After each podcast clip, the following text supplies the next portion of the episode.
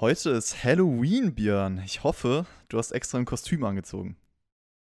Ja, natürlich. Ich habe wie immer meine hässliche Fratze aufgezogen. Und ich habe Tribute an Shaggy gemacht. Ich trage das Adams-Kostüm. Oha. Kannst du, dann müssen wir doch heute mal mit Webcam aufnehmen, oder? Ja, sollen wir nochmal anfangen und dann einfach von vorne? Ja, nee, tun wir das den Leuten nicht vorne. an. Nee, die wollen mein hässliches Gesicht nicht sehen. Okay. Genau, das ist nämlich der Grund, warum wir das nicht machen. Aber hey, Halloween steht ja für schaurig, gruselig. Hoffentlich war SmackDown das nicht. Das ja. finden wir jetzt heraus.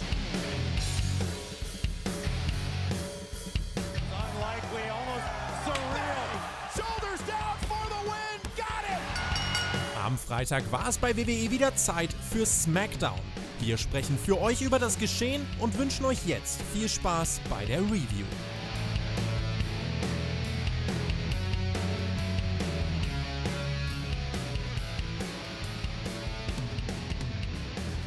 Spotfight Wrestling Podcast WWE SmackDown Review vom 30.10.2020. Diese Show wurde erst eine Stunde vor der Ausstrahlung fertig geschrieben. Schauen wir mal, ob das bemerkbar war oder nicht. Happy Halloween an alle, an unsere Zuhörer und natürlich auch an dich, Björn. Wie geht's dir denn? Hey, yo, Meister zusammen und huhuhu, ist das alles gruselig. Ähm, ja gut, dieses Jahr 2020 ist wirklich gruselig. Ich glaube, Halloween hat noch nie so gut hier reingepasst.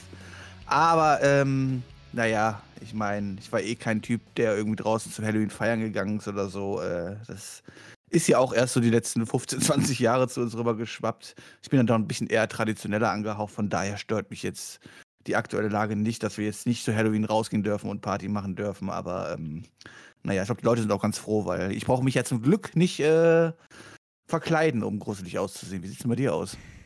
Ja, äh, ich weiß nicht, sag du es mir. Muss ich das? Äh, naja, kommt immer darauf an, ob du deine Haare gemacht hast oder nicht. Okay, gut. Ja, nee, aber Party sollte man heute auf jeden Fall nicht machen. Schaust du denn vielleicht einen Horrorfilm oder sowas, Björn? So eine richtige. Hast du eine Tradition an Halloween? Nee, ich habe keine Tradition an Halloween. Ähm, meine Tradition dieses Jahr sieht so aus, dass ich gleich arbeiten gehe. Ist auch was Schönes, oder? Dann darf ich die ganzen betrunkenen Halloween-Leichen einsammeln. Zum Glück ist es ja dieses Jahr nicht ganz so schlimm, aber ansonsten ähm, wäre es für heute wahrscheinlich wieder so eine Reste-Einsammelrunde gewesen, die ich gefahren wäre. Ja, gut, wenn da Zombies dabei sind, hast du deinen eigenen Horrorfilm. Ich weiß nicht, Horrorfilme, ich verstehe den Reiz nicht so ganz. Das ist purer Stress, sich sowas anzuschauen. Ich bin viel zu into it bei Serien und Filmen, um mir einen Horrorfilm zu geben. Ich weiß nicht. Ähm, ich bin auch überhaupt kein Horrorfilm-Gucker. Auch, auch Horrorspiele sind gar nichts für mich. Mhm. Äh, bestes Beispiel dafür, ich habe damals versucht, auf meinem Kanal Outlast zu Let's Playen und habe es nach Folge 3 einfach abgebrochen, weil ich sonst wahrscheinlich dieses Spiel nicht überlebt hätte. Jumpscares und so sind für mich nicht das Perfekte. Nee. Dann lieber eine gediegene Runde SmackDown, gediegene Runde Wrestling. SmackDown startet diese Woche mit dem Universal Champion Roman Reigns und Paul Heyman. Jey Uso steht auch schon unterwürfig im Ring und es folgt dann ein Rückblick auf das Hell in a Cell I Quit Match. Jey Uso muss jetzt die versprochenen Konsequenzen ertragen. Er ergreift aber erstmal das Mikrofon und meint dann mit so einer krächzenden Stimme: Du hast mich gar nicht besiegt, Reigns. Ich hätte niemals aufgegeben, egal wie sehr du mich fertig gemacht hättest. Und Reigns erwidert dann, ja, es ist aber so, du hast aufgegeben und jetzt musst du endlich deinen Platz in der Familie einnehmen. Jey Uso sagt dann, ich respektiere dich nicht, Roman Reigns. Es war hinterlistig, meinen Bruder damit reinzuziehen. Und Reigns meint, genau sowas muss man tun, um das Gesicht der WWE zu sein. Alle in der Familie stehen hinter mir. Und was bleibt dir denn jetzt für eine Wahl, Jay? Jey Uso dann direkt mit den harten Worten hinterher, ich hasse dich. Reigns bleibt vollkommen gelassen, sagt, ich habe dich immer geliebt, Jay, und zum letzten Mal, am Ende des Abends, musst du dich einreihen. Jay Uso bleibt erniedrigt im Ring zurück. Björn, das war unser Anfangssegment. Das war unser Anfangssegment, ja, konsequent weitergeführt. Ne? Ich bin und bleibe dabei. Es ist für mich echt das Beste, was die WWE, glaube ich, sogar storymäßig seit Jahren irgendwie mir präsentiert. Auch wie sie es mir präsentieren, auch wie intensiv das rüberkommt. Ähm, ich weiß nicht, wenn das rein aus Paul Heymans Hand ist und so weiter zusammen, dann ist dieser Mann einfach genial. Äh, mir gefällt das richtig, richtig gut, was man hier zeigt. Ähm, ja, es tut sich immer mehr aufbauen, dass wir dann vielleicht so ein ja, samanisches Seal-Stable vielleicht bekommen werden. Ähm, und äh, ganz ehrlich, das gefällt mir richtig, richtig gut. Auch wenn man diese Story erzählt, hier mit der Familie und alles drum und dran. Ich finde, dass alle ihre Rollen sehr, sehr gut spielen. Ähm, auch gerade Waynes einfach überragend ist in dieser Rolle. Ich habe hier echt nichts Negatives auszusetzen. Und ich glaube, Wenn wir davon mehrmals im Jahr mehr hätten an solchen Stories, dann würden wir wahrscheinlich ganz anders über dieses Produkt reden. Das ist richtig. Also ich fand auch, dass das ein super Segment war. Fängt schon damit an, dass Jey Uso keine Entrance bekommt und einfach schon niedergeschlagen im Ring wartet, was halt perfekt passt. Und auch diese Reigns-Promo war halt so ruhig, so besonnen und das ist eine andere Art und Weise, wie die meisten das machen. Also der hat wirklich wie ein normaler Mensch geredet und besonders dann dieser Kontrast zwischen dem sehr, sehr emotionalen Jey Uso, der seine Stimme gar nicht mehr kontrollieren kann, und ihm halt, also Roman Reigns spiegelt diese Rollenverteilung, die du auch angesprochen hast, genau wieder. Also von beiden super umgesetzt. Es ist eine Entwicklung zu erkennen gewesen. Die Niederlage beim Pay-Per-View hat etwas bedeutet. Auch hast du ein bisschen Spannung aufgebaut für die heutige Show, indem du halt sagst, okay, bis zum Ende des Abends muss noch was passieren. Also diese Gnadenlosigkeit von Reigns plus das Mitgefühl, was Jey Uso aufbaut, das haben, ja, das hat dieses Segment ausgemacht. Deswegen sehr guter, sehr gelungener Einstieg für SmackDown diese Woche, ne? Ja, konsequent nach dem Pay-Per-View weitergearbeitet. Ein Traum. Das kann man öfter mal sehen. Nächster Pay-Per-View übrigens, wenn du schon davon sprichst, wird Survivor Series sein. Und bei Raw haben wir schon Survivor Series Qualifying Matches für das Team Raw gegen Team SmackDown Match gesehen. Ich weiß aktuell leider nicht, warum sich die Wrestler dafür leidenschaftlich einsetzen sollten, da ich jetzt keine Brand-Loyalität oder sonst irgendwas in, der, in dieser Firma verspüre. Ich würde mir auch wünschen, dass der Sieger oder dass das Siegerteam irgendeinen Preis bekommt. Also ist es nicht möglich, dass man was fällt mir da ein? Rumble-Match oder so, man kriegt die letzten zehn Plätze, also Raw oder SmackDown, je nachdem wer gewinnt, da muss doch irgendein Preis auch bei rauskommen, oder? Oh, das wäre ja äh, Guck mal, das wäre so simpel, wie du es gesagt hast. Du denkst dir in einer Sekunde auskommen, und dann kriegt halt War von mir aus die letzten zehn Plätze beim Rumble Entrance. Ein Beispiel. Ja, oder irgendwas anderes, irgendwas, was du den Leuten hinhältst und, sag, und sagst, warum jetzt unbedingt erstmal überhaupt die Leute Interesse daran haben, in dieses Match unbedingt hineinzukommen. Ich meine, Qualifying-Matches und sowas sind ja alles ganz nett. Aber erstmal muss mir doch erklären, ja, warum haben jetzt überhaupt die Leute daran Interesse, unbedingt für ihr Brand einzustehen und in dieses Match zu gehen und sich mit anderen fünf Leuten zu prügeln. Und dann musst du mir noch erklären, warum ähm, ja, die Leute unbedingt gewinnen wollen. Und dann würdest du das Ganze schon wahrscheinlich mit ähm, ganz anderen Auge rangehen und auch äh, ganz anders erwarten. Und es wäre so einfach, wie du es gerade sagst. Und naja, von mir aus können sie einfach, kriegen sie statt vier, End, äh, äh vier Besuche beim Gegner, dürfen sie dann achtmal auftreten oder was. Keine Ahnung, irgendwas, was du den Leuten halt hinhältst, ähm, ja, woran sie sich festhalten können. Aber da ist ja nichts. Und deswegen stellen wir uns halt jedes Mal hier die Frage, warum will jetzt zum Beispiel ein Kevin Owens unbedingt Captain von SmackDown werden? Warum wollen die Leute unbedingt ins Team War und warum wollen sie unbedingt das andere Brand verprügeln? Das sind Fragen, die in meinem Kopf sind, die leider nie beantwortet werden. Es sollte jetzt auf jeden Fall der erste von Team SmackDown herausgefunden werden. Dolph Ziggler gegen Kevin Owens. Ich frage mich auch, ist das jetzt eigentlich das neue Kevin Owens-Attire? Also diese Jeans? Ich glaube schon, ja. Okay, wie findest du das? Weil ich muss gestehen, ich habe das bei Dean Ambrose, fällt mir da als Beispiel ein, schon gar nicht gemocht. Das wirkt einfach nicht wie so ein richtiger Wrestler. Also klar, bei Street Fights passt das als Gimmick, aber immer, ich weiß nicht, das ist nicht meins. Äh, ich wollte gerade sagen, kommt immer drauf an, ne? Wenn, wenn, wenn, Brawl einfach Backstage äh, passiert oder unvorbereitet nicht für einen Kampf da ist, dann habe ich damit gar kein Problem. Dann ist es sogar eher realistischer, als wenn die Leute die ganze Zeit in ihren komischen Wrestling-Klamotten da draußen rumlaufen. Hm, so gebe ich dir recht. Äh, vor allem Kevin Owens-Style war eh schon meines Erachtens ähm, sehr, sehr gut getroffen. Naja, mal gucken, wie lange das anhält und ob wir das länger so zu sehen bekommen. Robert Rouge hat auf jeden Fall während des Matches eingegriffen, aber wird dann vom Referee des Rings verwiesen. Owens versucht die Popper Powerbomb, aber es gibt einen coolen Konter an den Fame-Esser, reicht nur zum Two-Count. Gegen Ende wird sich dann weiter ausgekontert, bis der Stunner nach 10 Minuten durchgeht. Solides Match, würde ich sagen, ging ganz gut hin und her und Kevin Owens ist damit das erste Mitglied von Team SmackDown. Ja, solides Match, würde ich dir zustimmen. Dolph Ziggler hat naja, ein bisschen Überlebenszeit bekommen. Nehmen wir das als, als, als äh, Vorteil gegenüber den Matches, die er vorbeschritten hat und wahrscheinlich nach drei Minuten jedes Mal verloren hat. Trotz Hilfe mit Robert Wood wieder zusammen. Tut aber auch hier der vielleicht. Ähm, Robert. Ähm, das größte Tag-Team, was, was die WWE bald aufstellen kann, hier einfach wieder clean sich hinlegen müssen. Aber es war richtiges Was Booking. okay ist. Natürlich, gar keine Frage. Also Trotzdem sehen sie weiterhin aus wie Clowns. Ja, Sigler ist ja in einem Tag-Team, deswegen Kevin Owens sollte sich hier den Sieg holen. Das hat er dann auch getan. Damit haben wir unser erstes Mitglied für Team SmackDown. Also eigentlich von der Darstellung her sind sie doch eigentlich perfekt. Eigentlich, also ich meine, ob du jetzt Robert Huth und Dolph Ziggler nimmst oder ob du jetzt Morrison und Mist nimmst, das ist doch eigentlich eins zu eins die gleichen Darstellungen, die Teams haben, oder? Ja, schon. Nur, dass Miss Morrison noch mehr in die Comedy-Richtung gehen. Echt? Von den Noch mehr? Charakteren, also von den Charakteren, Naja, wenn ich Dolph Ziggler, wenn ich, wenn ich, wenn ich Dolph Ziggler rauskommen sehe, der, sich- der, der sich anzieht wie ein 21-Jähriger irgendwie oder eher wie ein 17-Jähriger, dann finde ich das auch schon sehr comedyhaftig, aber okay. Aber da ist es nicht geplant. Bei Miss Morrison ist es geplant, das ist der Unterschied. Ja, ich weiß nicht, Okay. Sigler gegen Kevin Owens war, würde ich jetzt mal behaupten, oder gehe ich mal von aus, ich habe das Match noch nicht gesehen, nicht so gut wie Ilya Dragunov gegen Walter bei NXT UK. Das ist ja aktuell in allermanns Munde, dieses Match. Ich habe es, wie gesagt, noch nicht sehen können. Ich werde das wahrscheinlich direkt nach dieser Review tun.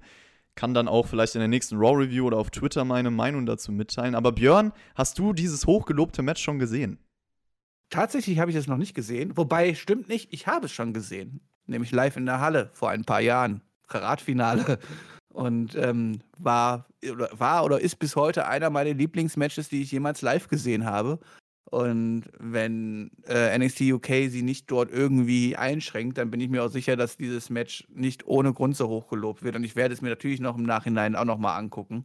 Ähm, aber ich durfte das sogar schon live sehen aus fünf Meter Entfernung und das ist dann doch mal impulsanter und ähm, naja, es war ja anscheinend nicht nur eine reine Shopschlacht, wie es äh, damals bei der WXW war und Ilya, ich weiß nicht, ob jemand diese Bilder noch im Kopf hat, wie Ilyas Brust nach diesem Match aussah, damals bei der Oh ja. WXW. Uff. Ich habe ich hab jetzt noch kein Bild, Bild gesehen, wie es jetzt nach ähm, dem WWE NXT UK Match aussah. Aber ich bin sehr gespannt und ich kann es eigentlich nur jedem empfehlen, es sich anzugucken, auch äh, wenn ich es selber noch nicht gesehen habe. Aber das, wenn man die, die Meinungen auf Twitter schon gesehen hat, die ich gesehen habe, gelesen habe, muss das wohl sehr viele Leute sehr erfreut haben, mal wieder richtiges Pro-Wrestling zu sehen. Jonathan hat auch extra ein Video zu dem Match gemacht. Dave Meltzer hat dem Match 5 Sterne gegeben. Ich bin gespannt, wie stark ich es letztendlich finde. Aber wenn wir schon bei Zahlen sind, der nächste WWE-Quartalsbericht ist erschienen. Also hier bei Spotfight wollen wir natürlich auch darüber sprechen. Tobi und JME haben das bei Hauptkampf getan. Die Episode ist auch jetzt schon auf Patreon verfügbar, morgen dann auf YouTube. Also für alle, die sich dafür interessieren. Und dann machen wir weiter mit SmackDown. Corey Graves hat früh am Abend mit Lars Sullivan gesprochen und direkt erstmal erwähnt, dass derjenige, also Lars Sullivan, schon so Namen wie Riddle zerstört hat und Björn, Riddle, Riddle. Wer ist Wer Riddle? ist denn das? Riddle, ist das nicht irgendein so Lied aus den 90er Jahren? Riddle? Ich, sorry, aber Riddle ist warum? Weil das die WWE ist. Ich meine, ich bin ja schon mal froh, dass er nicht nur einfach Matt heißt. Also, ja, okay, Matt wäre echt witziger gewesen. Ja, weighing Also ein Sunny Boy, ja, ich bin ein Ma- ich 245 pounds. Bin so ein Matt. Sunny Serverboy und ich heiße einfach Matt. Weißt du so, das hätte ich mir genauso gut vorstellen können, halt so, ja. Ähm, ja, Matt Riddle scheint damit selber weniger Probleme zu haben. Ich hasse dieses Vorgehen einfach. Warum sagst du, dass er weniger Probleme damit hat? Wegen des Tweets? Wegen des Tweets, den er abgelassen Ja, hat. Er sagt ja selber, dass das er nicht quasi vielleicht immer Riddle musste? genannt wird und so. Ah, das glaube ich nicht, dass er dazu gezwungen worden ist. Also das bezweifle ich doch jetzt sehr stark. Ähm, das mag ja schön sein, aber er sagt, für, das, mir, ist, mir soll es auch egal sein, was die WWE daraus macht. Ich meine, die machen ja auch ganz gerne mal wieder eine Rolle rückwärts und dann heißt er in einem halben Jahr wieder Matt Riddle oder so. Oder auf einmal heißt er nicht mehr Matt Riddle, sondern Chris Riddle. Oh, Kann ja geil. auch mal gut sein, ne? Ich meine, Robert hieß ja auch nicht immer Robert, also schon, der hieß immer Robert, aber nicht bei der WWE, ja. Und von daher, naja, in meinem Herzen bleiben die Leute auch immer ein Alexander Rusev oder ein Antonio Cesaro, weißt du, so mir soll das egal sein. Ja, im Endeffekt gewöhnt man sich halt dran, aber es ist, es ist halt unnötig so. We- Wenn er trotzdem Star bei der WWE wird, dann nehme ich das auf jeden Fall und dann ist das mein kleinstes Problem. Aber ich musste nur lachen. Ich musste lachen, als Corey Graves Riddle gesagt hat und es hat mich daran Ich meine, erinnert. besser als, besser als ein Chad Gable, zu, der zu einem Shorty G geworden ist, ja. Das ist richtig. Ja, Graves fragt dann, ob er ihn Lars nennen kann. Und Lars meint dann, ja, ich will The Freak genannt werden. Vielleicht wird das ja jetzt auch sein neuer Nein. Name? Nein. Ach stimmt, Lars hat nicht nicht gesagt, er will The Freak genannt werden, sondern im Sinne Oder er von. war, er war sogar ganz, er hat, er sogar quasi sowas gesagt, so von wegen so, oh ja, wäre mir ganz recht, weil sonst hat nämlich immer alle nur den Freak, weißt du, so. Genau, genau. Die, die Backstory, warum er The Freak genannt wird und warum er das nicht so schön findet, äh, die kommt gleich noch. Auf jeden Fall kann ich mir vorstellen, dass das sein neuer Name wird, ne? Vielleicht ist das ja bald nicht mehr ein Spitzname, sondern er heißt nur noch The Freak. Kann auch sein. Das, das halte ich jetzt auch gar nicht für so unwahrscheinlich, ja. Dann kam die Backstory mit, warum er The Freak genannt wurde und früher wurde er gemobbt und als Freakshow bezeichnet. Keiner hat ihm geholfen, also hat er angefangen zu weinen. Und dann haben ihn alle ausgelacht. Und das hat sich ganz schnell in Geschrei ausgebreitet. Er will in der WWE ein Leben lang für Schmerzen sorgen. Das soll sein persönlicher Spielplatz und die Hölle auf Erden werden, Björn. Ja, das, was er da beschrieben hat, ne, war das eigentlich ein Amoklauf in einer Schule, den er durchgeführt hat? Denn das hat sich ja so von der Beschreibung so angehört, so, weißt du, erst war es ruhig, dann fingen sie alle an zu schreien, die werden bis, die werden wahrscheinlich ihr Leben lang schreien halt so und er darf dann nie wieder die Schule besuchen, so. Das hat der arme Mann angestellt, also, naja. Wenn wir schon bei Horrorfilmen sind, ja. Ja, also einen amoklaufenden Lars Sullivan möchte ich in meiner Schule jetzt auch nicht unbedingt haben. Also zu dem Segment kann man sagen, wir kritisieren natürlich häufig, dass WWE ihren neuen Charakteren keinen kein Charakter oder keinen Background gibt. Das hat man jetzt hier versucht. Also man hat die Geschichte von Lars erzählt, warum er zu dem wurde, was er heute ist. Hast du jetzt Mitleid mit ihm? Den armen, armen Lars, der immer gemobbt worden ist und dann die Leute verprügelt hat? Nein. Sollte ich das Okay. haben? Ich weiß nicht, ob das die Richtung jetzt sein sollte. Ich weiß nicht, er, hat's wahrscheinlich, er hofft es wahrscheinlich. Also zumindest erklärt er, warum sein Herzchen so kaputt ist in seinem großen Körper. Im Endeffekt soll er aber ja trotzdem das Biest sein. Ich bin aber der Meinung, er sollte nur statt zerstören, anstatt jetzt viel zu reden, weil das kam komisch rüber.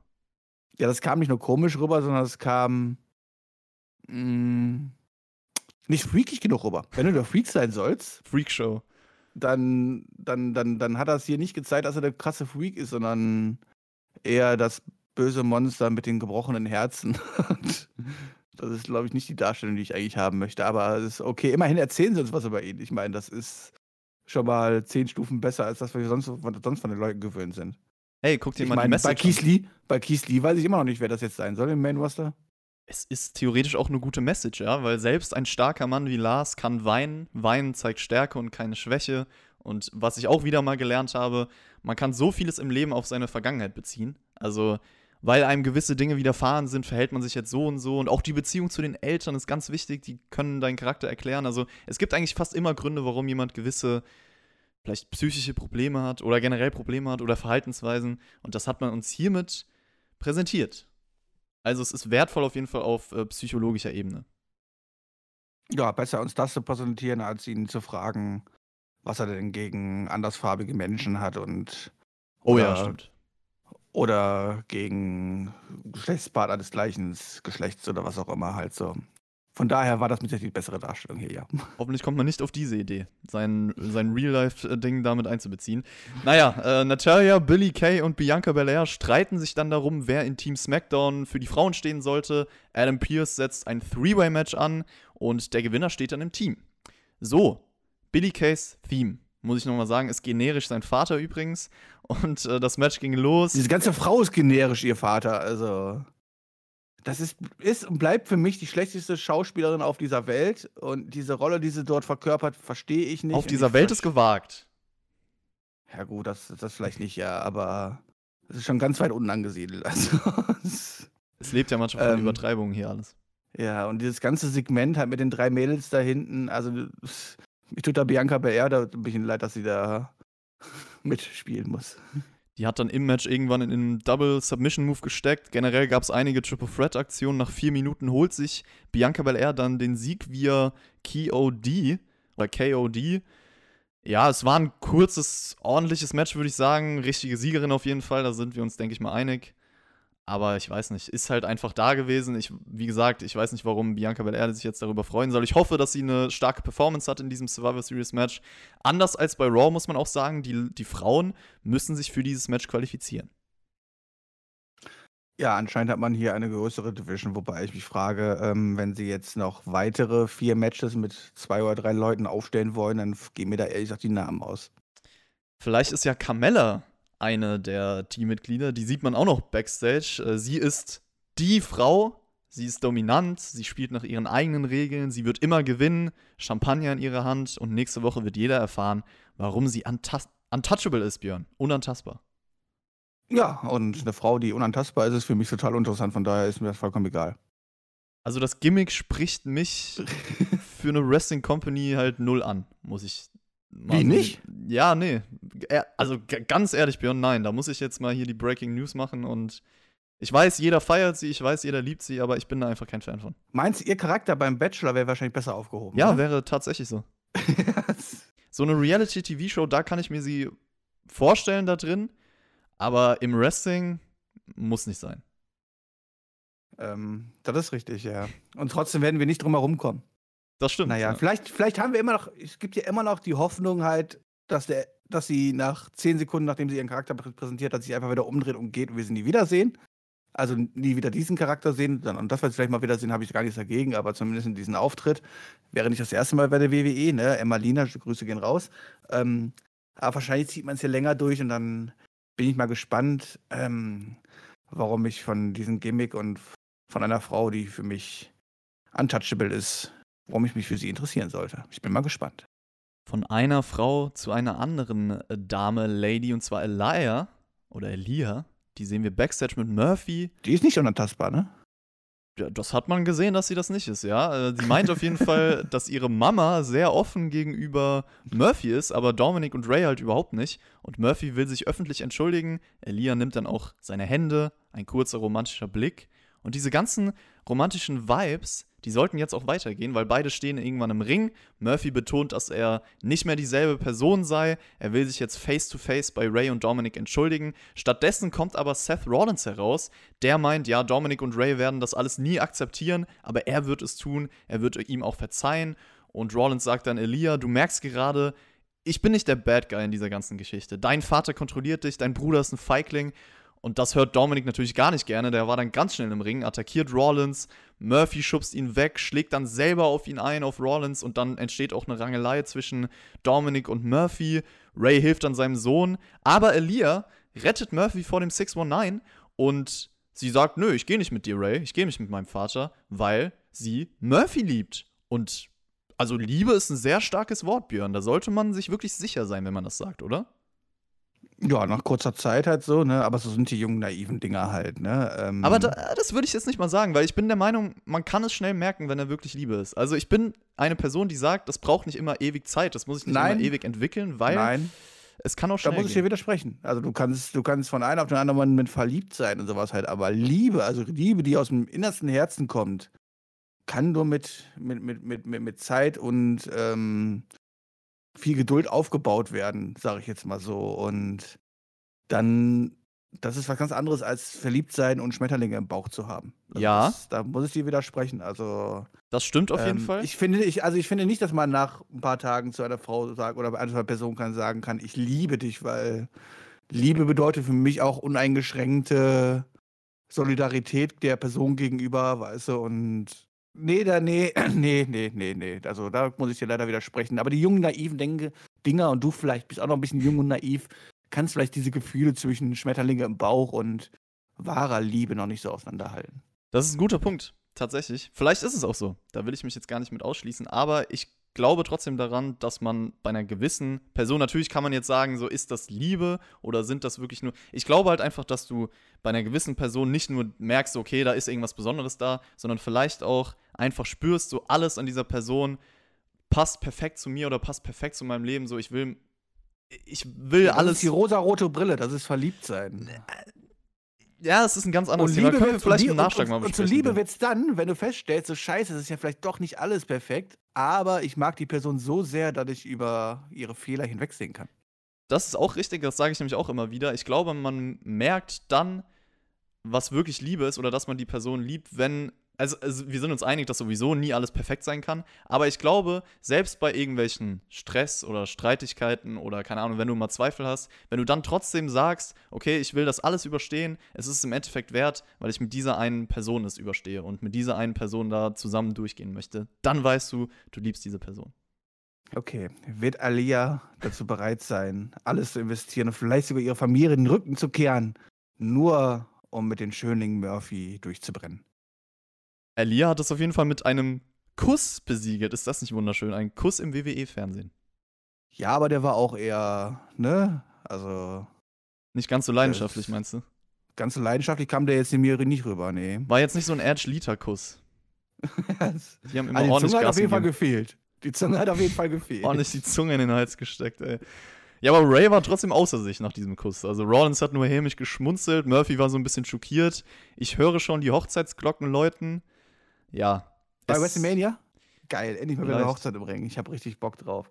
Zero, nee, mal ganz ehrlich, jetzt mal ein bisschen Spaß beiseite. Ähm, ich bin bei dieser Storyline wirklich irgendwie ein bisschen zwiegespalten. Denn eigentlich macht die WWE das, was ich eigentlich immer fordere und möchte. Langfristiges Storytelling mit vielen Facetten, mit, mit mal ein paar Kurven, die man einbaut und ein paar Richtungsänderungen und so weiter. Das, über Monate läuft, das macht man eigentlich hier schon ziemlich gut, wenn man das mal sieht, was, wie die ganze Geschichte mit Wallens, Murphy, den Mysterious und sowas halt so aufgekommen ist, ja. Allerdings, ähm, ja, tut mich diese Soap, die jetzt hier versucht zu spielen von, von, den, von den Leuten, einfach nicht überzeugen. Und ähm, die ganze Konstellation nervt mich mittlerweile einfach nur noch. Und sag, eigentlich macht die WWE das, was ich möchte, eine Story zu erzählen, eine tiefgründige Story mit vielen Facetten. Aber mir gefällt die Story halt einfach nicht. Das ist ja okay, man kann ja auch ein, Meister, schreiben, ein, Meister, ein Meisterwerk schreiben. Und trotzdem muss dir das Meisterwerk ja nicht gefallen und man kann eher was anderes stehen halt so. Und das ist eigentlich wahrscheinlich, was die WWE hier versucht, gar nicht so verkehrt. Und vieles, vieles versuchen sie hier richtig. Nur ist es halt nicht die Story, die mich persönlich abholt. Ja, ich kann dir da eigentlich zustimmen, weil ich sehe auch Positives und Negatives an der ganzen Storyline. Klar, es läuft schon länger und es gibt gewisse Entwicklungen, äh, gewisse Charakteränderungen. Es ist ein bisschen konfus, weil ich auch nicht weiß, wen ich bejubeln soll. Das kommt noch hinzu. Ich weiß auch nicht, wo das hinführt. Ich lasse mich mal überraschen. Ich hoffe aber auch, dass die WWE das jetzt nicht überdramatisiert. Also da gab es ja schon viele Beispiele von dieser Art von Storyline, wo es halt so eine Soap-Opera einfach dargestellt wird, dass es halt einfach irgendwann zu extrem wird. Und das geht schon in eine gewisse Richtung. Aber ich. Aber ich meine, wo, wo landen wir denn? Werden wir ein Triple Threat Match sehen? On the Pole, wo Alia oben hängt und die abgekriegt muss? äh, äh, warum will Rollins jetzt Alia? Oder ist Rollins da nicht drin? Dominic gegen Ray, gegen. gegen ja, do, doch, Wallace ist auch dabei, aber der kann die ja dann verscherbeln oder so, keine Ahnung. Okay. die, die, uh, ich weiß auch nicht, ich weiß nicht, Björn, ich weiß nicht, wo das hinführen soll. Also, Murphy ist gefühlt gegen alle unterwegs, Rollins ist gegen alle unterwegs und Ray und Dominic sind auch gegen die beiden unterwegs. Keine Ahnung. Ob sich da jetzt eine, ein Stable, äh, kein Stable, aber irgendwie eine Zusammenarbeit entwickelt zwischen Rollins, Murphy und Elia dann doch, ich habe keinen Plan. Lassen wir uns naja. überraschen. Lassen wir uns überraschen, wie auch nächste Woche auf eine neue Folge dieser schönen Doku-Soap. Richtig. Die Street Profits sprechen dann über ihr Match bei Survivor Series gegen The New Day. Das war eigentlich unnötiges Gelaber und dann folgt ein Match Cesaro und Nakamura gegen die Street Profits. Cesaro wirft Montez Ford wirklich in beeindruckender Art und Weise über die Barrikade. Also das war also mal ohne Mist wie also Montez Ford, ja, ja sowohl sein Fox Splash am Ende halt, aber auch diese Aktion von Cesaro, der ist ja gefühlt drei Meter hoch in die Luft geflogen in die Monitore da hinten. Also das war schon sehr, sehr, ähm, sehr, sehr, sah sehr, sehr krass aus, auch in der Wiederholung nochmal. Sehr athletischer Typ. Und die Street Profits gewinnen dann nach so einer Superplex Frog Splash Kombination in neun Minuten. War ein Match, was wir so ähnlich schon häufiger gesehen haben, oder? Also so eine ähnliche Matchstruktur war jetzt nicht Häufiger? Häufiger? Gefühlt 500 Mal in den letzten drei Shows. Ja, war schön, war da. Nakamura und Cesaro verlieren jetzt nur noch halt, so ist das Leben halt und die Street Profits ist total krass aufgebaut für das große Match gegen ähm, The New Day. Das wird der Wahnsinn halt so. Frage, um was geht's eigentlich da? Um Brand Supremacy, wie bei jedem Survivor Series Match. Ah, okay, okay, okay, okay. Ja, ich bin gehypt. Ja, also cleaner Sieg für die Champions, das ist schon mal gut. Das ist eigentlich logisch, das muss man machen, aber trotzdem will ich es hier erwähnen. Und das Match, ich habe keine Ahnung. Also ich sehe es ein bisschen ähnlich. Es ist halt, es ist halt nicht gut genug gewesen dafür, dass man das jetzt nochmal gebracht hat in der Art und Weise, weil dafür war das Match einfach zu durchschnittlich so. Es war jetzt nicht schlecht, aber halt auch nicht besonders. Also das ist ein Teil der Show, den man auf jeden Fall skippen kann und da verpasst man gar nichts. Wir sehen den IC Champion Sami Zayn backstage, der spricht über sein Survivor Series Match gegen den US Champion Bobby Lashley und Zayn sei der beste Repräsentant für dieses Match. Er ist der People's Champion, er repräsentiert jedes Land. Lashley, du repräsentierst nur ein Land und auf dieses wollen wir gar nicht erst eingehen. Also kleiner Shoot gegen die USA. Und ich fand das eigentlich eine ganz gute Promo irgendwie, weil er geht mal auf die Bedeutung der beiden Titel ein und das kann man so umformen, wie er das gemacht hat, also dass er halt mehrere Länder repräsentiert und deswegen auch besser ist. Außerdem People's Champion, also Sami Zayn gegen The Rock bei WrestleMania confirmed. Ähm, ja, das war eine sehr, sehr gute Promo sogar. Also, das, also rein vom Inhalt her und so macht das absolut Sinn. Ähm, okay, ich weiß jetzt nicht, warum es unbedingt Deutschland repräsentiert und ich ihn zujubeln sollte, aber das ist ja die Sicht des des zwiegespaltenen Heels, sage ich jetzt mal in Anführungszeichen, ja. Ähm, das ist für mich vollkommen okay. Äh, auch der Schuh gegen die USA schön mit eingebaut. Kann ich nichts gegen sagen. Schade ist halt nur, dass am Ende die USA wieder gewinnen wird und Bobby Lashley ihn zerficken wird. Das ist richtig, das wird passieren. das war die Message. Ja, das ist die Message, die dann wahrscheinlich dann auch die Schreiber rüberbringen wollen. Diese USA ist einfach besser als der Rest der Welt. USA. Das wird dann die, das Ende der Story sein, weißt du so, dass die USA wieder über allen steht und wir jubeln dann. Äh. Sasha Banks steht aktuell auch über allen in der Frauendivision. Sie ist nämlich der neue SmackDown Women's Champion und Sasha hält dann eine Promo im Ring, hat das getan, was sie versprach. Schönes Detail, dass sie auf Baileys Stuhl sitzt, der ja auch in der Fehde schon altbekannt ist. Und Sasha hat nach jahrelanger Freundschaft gemerkt, dass sie diejenige ist, die nicht aufzuhalten ist. Dann gibt es noch eine kleine Kampfansage für Asuka hinterher. Bailey hat dann genug gesehen. Jeder weiß, dass Sasha Banks zwar Titel gewinnen kann, aber diese nicht verteidigen. Und das ist einfach mal Real Talk, Björn. Also Sasha verliert ja jedes Mal ihren gewonnenen Titel und es ist absolut richtig, das wieder aufzugreifen. Ja, man kann das natürlich aufgreifen. Zeigt jetzt aber auch das Booking von Sascha Banks über die letzten Jahre halt so, ja.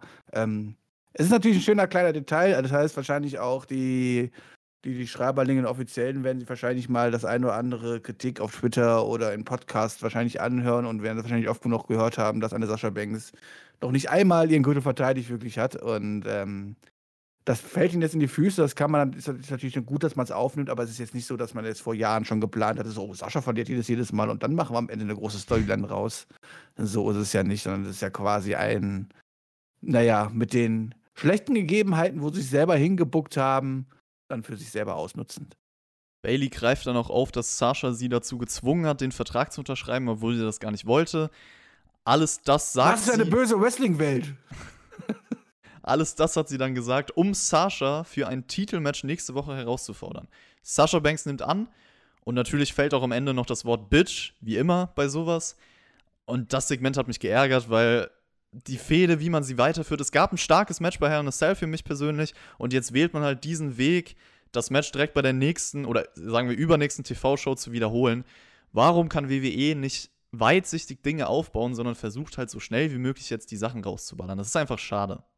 Ist das Match denn jetzt irgendwie offiziell? Das wirklich? ist offiziell weil, für nächste Woche, ja. Ja, nee, aber so wirklich offiziell, weil ich meine, vor zwei Wochen musste man der Gegnerin noch unter Schmerzen dazu erpressen, eine Unterschrift zu leisten, damit das Match stattfinden kann, ein Champions-Match.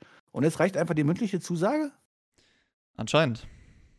Ah, okay, danke für diese Storyline. Ähm, ja, Vertragsunterzeichnung gibt es ja äh, nur, wenn man Bock hat in den Matches, bei den Matches. Ja, aber es war ja notwendig, hätte dieses Match ja nicht stattfinden dürfen, hätte Bailey ja nie verloren, wie sie sagt, die wurde ja dazu gezwungen. Und mhm. jetzt dann braucht man dann wieder keinen Vertrag mehr oder was? Halt so, das ist halt diese Unlogik innerhalb von zwei Wochen, die man versucht dann halt irgendwie rüberzubringen, die mich dann einfach ärgert. Ähm, ja, ansonsten ah, ist das spannend, aber immerhin wird dann Sascha auch mal ihre erste Verteidigung bekommen. Ähm, aber über diese große Storyline, was man hätte alles mitmachen können, mit einem großen Payoff, den, den ich später mal angesprochen hatte und so, jetzt wird es dann auf einmal dann wieder doch schnell abgefrühstückt und dass man jetzt hier einfach das Rematch zwei Wochen später zeigt. Naja. Es gab noch einen kleinen Teaser zum Undertaker Network Special. Übrigens, wenn wir schon über sowas wie Dokus sprechen, Vince McMahon kriegt eine Netflix-Doku, Björn. Holy shit. Holy shit, ja. Netflix endlich. and Chill mit Vince McMahon auf, auf deinem TV endlich äh, über mehrere Folgen mir angucken, was für Vince McMahon doch für ein Held war und was er doch alles Tolles geleistet hat. Nichts böse gemeint hat so, aber ähm also, dass er was Großes geleistet hat, das steht außer Frage. Ja, das natürlich, natürlich, aber ich glaube kaum, dass man oder relativ wenig auf die Schattenseiten eines Vince McMahons auch blicken wird. Ich bin auf jeden Fall gespannt. Also, ich glaube, dass wir sie uns definitiv alle anschauen. Also die meisten Wrestling-Fans werden schon denken, oh, okay, Netflix, so eine große Produktion, das kann man sich definitiv mal geben. Und dann können wir vielleicht irgendwann drüber sprechen, im Nachschlag oder so auf Patreon. Ist eigentlich ein ganz gutes Thema. Wir haben jetzt noch den Main Event der Show. Vorher hat Brian noch ein Interview gehalten. Äh, Reigns hätte Jey Uso ja gar nicht besiegt. Tatsächlich, wenn man es so nimmt, hat er ja immer durch seinen Bruder verloren und deswegen rechnet Daniel Bryan mit dem besten Jey Uso heute und es gibt dann das Survivor Series Qualifying Match zwischen den beiden. Jey Uso ist nach seiner oder nach jeder seiner Aktionen immer noch sehr nachdenklich gewesen. Also verkauft das Anfangssegment der Show. Roman Reigns erscheint dann auch. Jey Uso kontert den Back Superplex aus. Auch den Dive-Versuch kann er mit dem Superkick abwehren. Dann gibt es den Uso Splash-Versuch, aber gekontert in den Lebell-Lock. Uso nutzt dann Bryans Momentum gegen ihn aus, kann den Splash durchbringen und besiegt ihn nach 10 Minuten. Ich finde, das Match hätte gerne noch länger gehen können, weil das hat mir eigentlich bis dahin ziemlich gut gefallen. Ein paar nice Sequenzen drin. Was hältst du vom Sieg von Jay Uso, Björn? Hm, meines Erachtens hätte dieses Match sogar länger gehen müssen. Zumindest wenn danach sich ein Daniel Bryan dafür clean hinlegen muss. Ähm, und das ist auch das größte Problem, was ich damit habe und was auch meines Erachtens für die Story total unnötig war. Warum muss denn Jay Uso dieses Match hier gewinnen? Du kannst doch alles, was quasi nach diesem Match dann noch passiert ist, dann trotzdem quasi noch erzählen. Aber dann halt kann man auch die Begründung mitnehmen, okay, Jay Uso sieht halt, dass er hier seine Grenzen hat, mehr oder weniger, und vielleicht auch auf, angewiesen ist auf die Hilfe des Familienoberhauptes, halt nach dem Motto, ja. Aber das hat man hier ein bisschen anders erzählt und ehrlich gesagt fand ich ein bisschen, war ich überrascht, dass Daniel Boy sich hier wirklich clean hinlegen muss. Ich meine, es war ja nochmals eine Ablenkung von Waynes oder irgendwas. Man hätte es auf jeden Fall auch mit einer Niederlage erzählen können. Also das muss man so festlegen. Ich finde es trotzdem nicht schlecht, weil Jey Uso halt Teil einer tollen Story war oder er hat die am Laufen und er hat halt in dieser Story gezeigt, wie gut er Emotionen rüberbringen kann. Und ich finde, das sollte man ausnutzen, beziehungsweise man sollte weiter mit ihm machen. Natürlich hätte man ihn trotzdem verlieren lassen können und dann trotzdem irgendwie jetzt weiter das Stable aufbauen etc. Aber dass er jetzt hier auch noch im Survivor Series Match steht, ein bisschen Spotlight bekommt, finde ich halt gut für ihn. Hat er sich zumindest erarbeitet, wenn wir jetzt aus der Perspektive schauen. Ich finde auch ein Daniel Bryan schadet das jetzt nicht.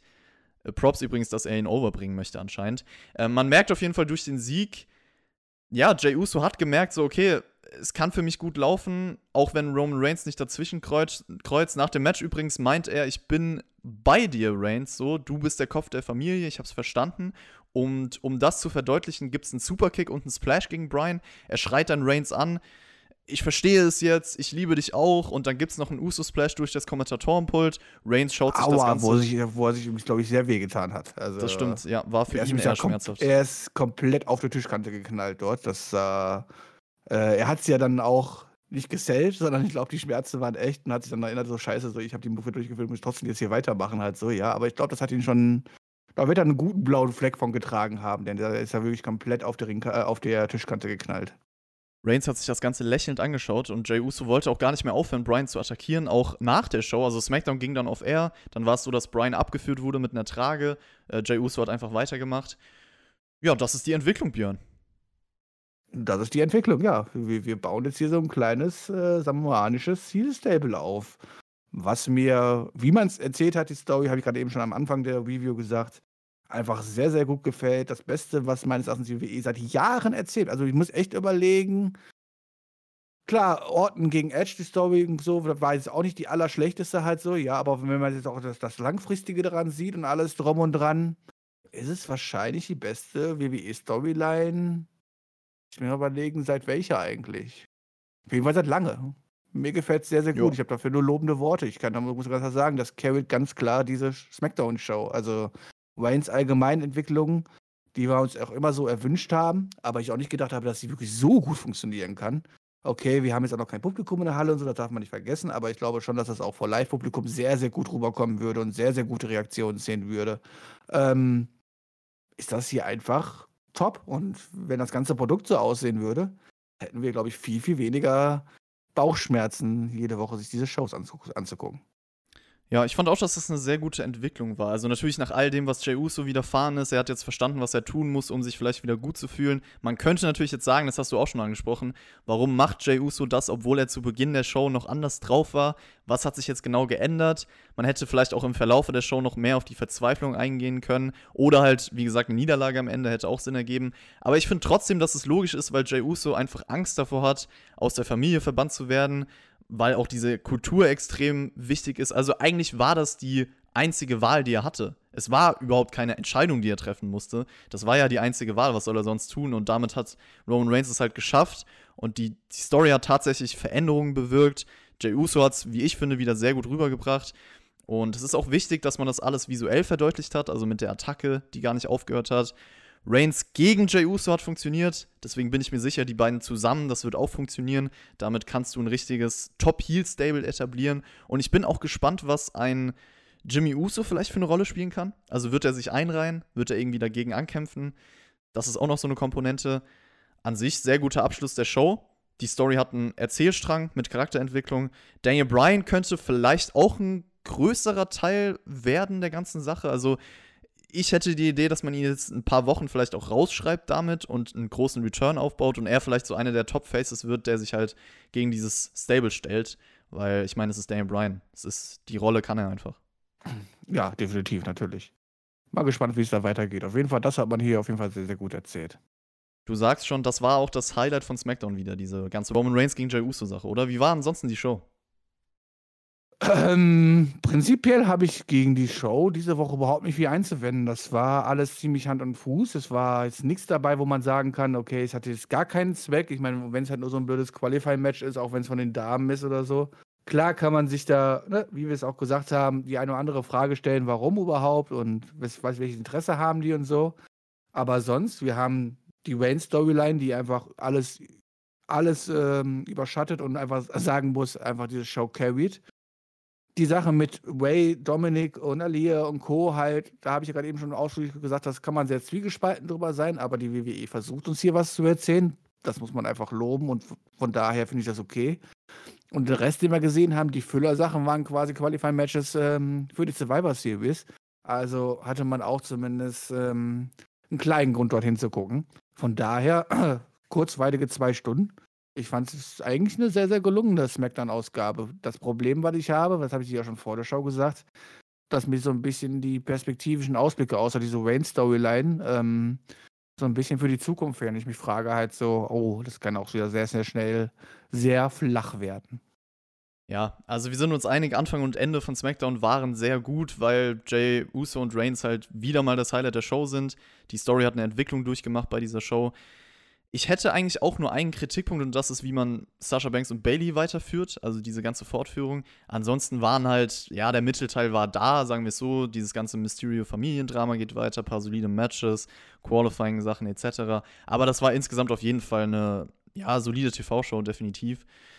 Deswegen kann man so machen, SmackDown, bleiben wir gespannt, wie es weitergeht und das war's zu diesem Podcast. Wir haben auch ein bisschen über Liebe gesprochen, das war auch noch ganz interessant. Und ein bisschen über SmackDown, ein bisschen über Halloween. Schön ist es. Wir haben über Liebe gesprochen und über SmackDown. Beides in einen Satz kannst du halt einfach nicht reinbauen. SmackDown ist Liebe. Wir lieben es intensivst. Grüße an Jonathan. Ja, siehst du, hast ja schon den Titel. ah, ich glaube nicht. Es wird ich will irgendwas, irgendwas Liebes, Liebesmäßiges reinbauen in den Titel. Ja, habe ich ja gesagt. SmackDown ist Liebe. Aber SmackDown ist ja dann zweimal. Ja, wir gucken einfach mal. Ja, ich verabschiede mich, Leute. Lasst es euch gut gehen. Der Björn schickt euch nach Hause und bis zum nächsten Mal. Ja, genießt das Wochenende. Ich muss das leider noch jetzt arbeiten, dafür habe ich nächste Woche ganz, ganz viel frei. Ich kann jetzt schon mal sagen, SmackDown und War Review sind gesichert, also freut euch drauf, ihr müsst mich öfters ertragen. Ansonsten lasst euch nicht allzu sehr da draußen erschrecken. Ja, die meisten Leute daraus sind wirklich so hässlich äh, und haben keine Verkleidung auf, aber manche laufen auch gerade verkleidet rum. Deswegen wundert euch nicht. Und nein, es ist nicht der Coronavirus, der die Leute montieren lassen hat. Bis denn, reingehauen.